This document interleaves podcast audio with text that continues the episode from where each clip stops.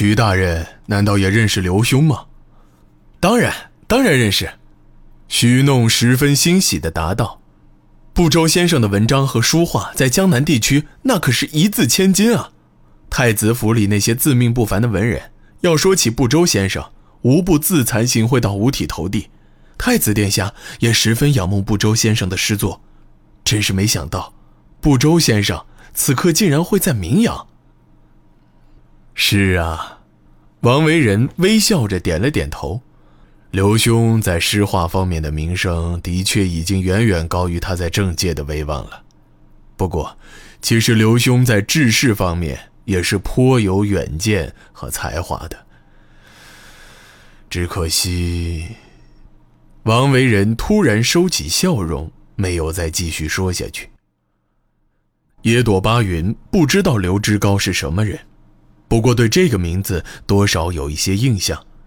话说回来，关于王维仁的建议，他虽然没有说出口，但暂时确实还无法立刻接受，因为按之前王维仁对陆国局势的描述，如果真的离开西国的话，他更希望两位殿下能够远离任何一国的朝廷。王维仁知道野朵巴云有所顾忌。就主动开口问道：“野朵将军如何以为呢？”野朵巴云稍稍顿了顿，神情显得十分谨慎。我相信大人的建议一定是经过周全考虑的，但我还是觉得最好不要改变最初的计划。我们或许不需要去找那叫商告的人。两位殿下若是可以平安离开，不如就此隐姓埋名，也可以。远离争夺和祸事。王维仁微微点了点头，他稍稍停顿了片刻，才语重心长地说道：“野朵将军的忧虑，我能够明白。不过，我还是不建议去路过。如果野朵将军担心距庙堂太近会有危险，那不如先乘刘兄的船去商国，之后你们打算去哪儿，可以再做商榷。”不过，在那以后，就只能靠两位。说到这里，王维仁小声叹了口气：“唉，如今孙重辉虽然独揽大权，但天下之事难以预料。世子殿下毕竟是正统的皇室血脉，今后要是风云变幻，有忠诚之士要寻找赵氏血脉，茫茫人海。”要去哪里寻找你们呢？大人，请放心。徐弄立刻应道：“我会将子母玉分别交给两位殿下。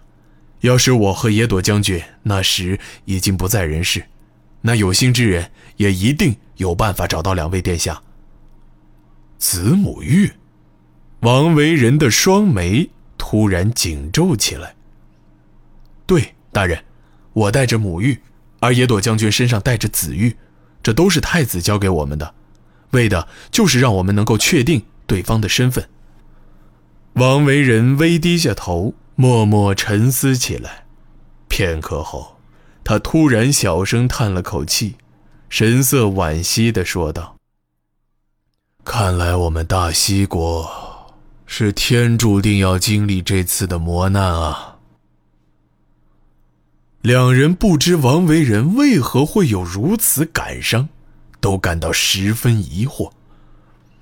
你们或许不知道这块玉佩的来历，这也难怪。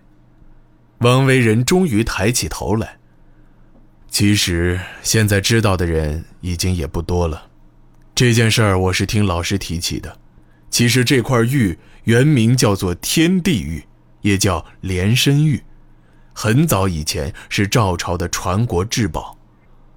王维仁稍稍停顿了片刻，继续说道：“子母玉的原石被开采出来，大约是在两百多年以前。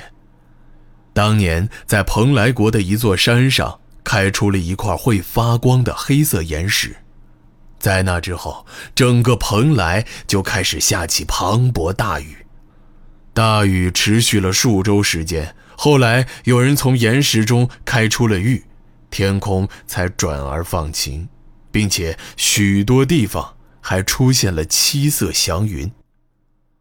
当年大赵朝还在建国之初，作为蜀国的蓬莱将这块宝玉进贡给赵朝太祖皇帝。赵太祖认为这是上天赐给他一统中原的极瑞之物，就一直佩戴在身上。巧合的是，之后的几十年，大赵朝不论是开疆扩土，还是国家治理，都顺风顺水，甚至连天气气候也风调雨顺，国家年年五谷丰登，百姓生活衣食无忧，安逸舒适。直到赵平王年间。赵平王的一个小妾不小心打碎了玉石，赵平王因此大赦天下，并下令全国斋戒五日。只是不幸的是，赵国当年还真的发生了一次巨大的水患，而这块玉作为传国至宝，也从此消失在世人面前。之后就出现了这块子母玉。据说子母玉就是由破碎的天地玉修饰而成。大赵国后来有一个不成文的规矩：如果皇帝对哪个儿子满意，就将玉石交给他，也就是内定了皇位的继承人。当然，一般来说都是直接传给嫡长子的。王维人的故事还没有说完，在座的两人就已经听出了其中的玄机。徐弄看了身旁的野朵巴云一眼，立刻焦急地问道：“王大人的意思是说，这条规矩同样传到了西国吗？”王维人稍稍停顿了片刻，却只是微微摇了摇头。先帝推翻大赵国，建立了大西，当然不会沿用前朝的做法，但那只是在建国之初，况且那时连身玉也早已失传。当时的传闻是连身玉和赵国的末世皇帝一起葬入火海之中。不过，后来这块宝玉却经过一个商人之手再次出现于世间，并且回到了文帝手中。文帝或许并没有特殊的想法，他只是将这块玉作为礼物送给了太子。之后，这块玉就经历了成帝、神帝，一直到惠帝之手。虽然没有任何纸面上的记载，但事实上，每一位的帝王还是渐渐形成了一个共识。唉，徐弄突然大声叹息道：“要是这条规矩真能成文的话，那就不会有现在这样的结果了。”说话间，徐弄突然回过头，双手抱拳，对野朵巴云说道：“野朵将军。”我虽然也有将军一般的忧虑，但我还是赞同王大人的建议。不周先生为人正直，在江南地区颇有名望。他虽然才高八斗，但因厌恶朝中的奢靡风气，才一直与之水火不容，因此才会受人迫害而遭到贬谪。我相信世子殿下要是能跟着这样的大人生活学习，日后一定会有匡扶正室的机会。听到徐弄的这番话，野朵巴云却突然怔住了。他终于意识到，为什么太子会将世子托付给徐诺。一直以来，他都只是关心世子的生命安全，但世子的身份毕竟并非常人。要是真的苟且偷生，跟着他们活在世上，难道将来就只是作为一名市井小人，碌碌无为的？终其一生吗？野朵巴云沉默了，他微低下头，内心却早已忐忑不安，跌宕起伏。野朵将军不必为难，王维人语气温和地说道：“今日天色已晚，虽然要速做决断不假，但也不可能今天夜里就启程离开。不如我先帮几位找一个落脚的地方。”我们明日再做商议，不知两位意下如何？好吧，野朵巴云突然抬起头，语气坚定地说道：“既然两位大人都如此建议，那我也不再反对了。只是这件事儿，就要麻烦王大人了。”王维人倒是突然一愣，继而是一阵苦笑。他小声叹了口气，有些无奈的应道：“唉，我王维人很快就要离开广义了，能在离开之前办成这件事儿，也算是给老师和太子殿下一个交代。”说到这里，王维人的脸色却突然严肃起来。既然已经决定，那这件事儿一定要做得快。我这就回去安排，争取明天就给两位大人一个交代。无论如何，这件事儿都必须赶在新郡守抵达明阳之前。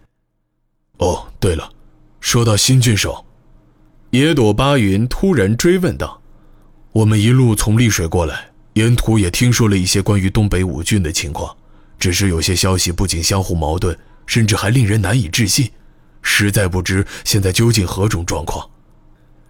面对这个问题，王维仁显得十分无奈，他停顿了片刻，才终于小声应道：“自从孙重辉掌权以来，据说京城里已经有十万人受到牵连而丢了脑袋。”各地郡县也人心惶惶，有些人甚至直接就先自我了断了。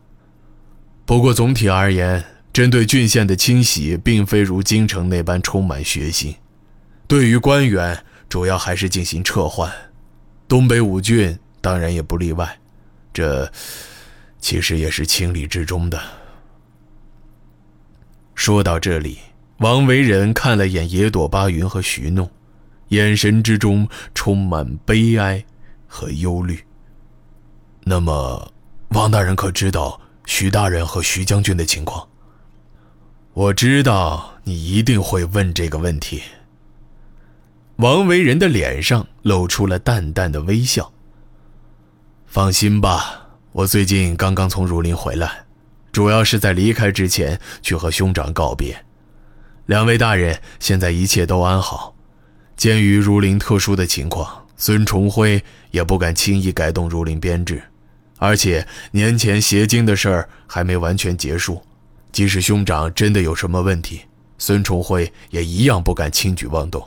更何况兄长为人处事的方式，野朵将军也一定十分清楚。是啊，野朵巴云点了点头，丝毫没有如释重负的感觉。他反而紧皱起眉头，忧心忡忡地说道：“郑渊军是绝不可能出问题的，但是，仅仅只有郑渊军的话。”王维仁也无可奈何地叹了口气，他低着头，声音沉重而又充满愤懑：“其实我们这些人随时都做好为国尽忠的准备，即使真的是国之不国。”我们唯一担心的是让北方蛮夷找到可乘之机。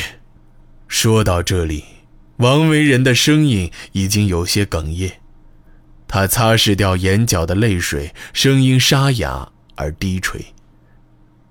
这次兄长和我说了许多心里话，他其实也希望太子殿下能够登基，即使他从来没有当众表达过这种想法。他说：“身为臣子，只能对君主表达忠心。表达忠心的做法就是忠于职守。太子在正式登基之前，就仅仅是臣子，并非君主。因此，对太子致以忠心，一定是有所图，同时也是对皇上的不忠。这话虽然说的重了，但道理没有错。”因此，兄长才觉得，与其花费精力投机取巧博取未来的富贵，不如为百姓多做一些实事儿。他一直是这么想的，也一直都是这样做的。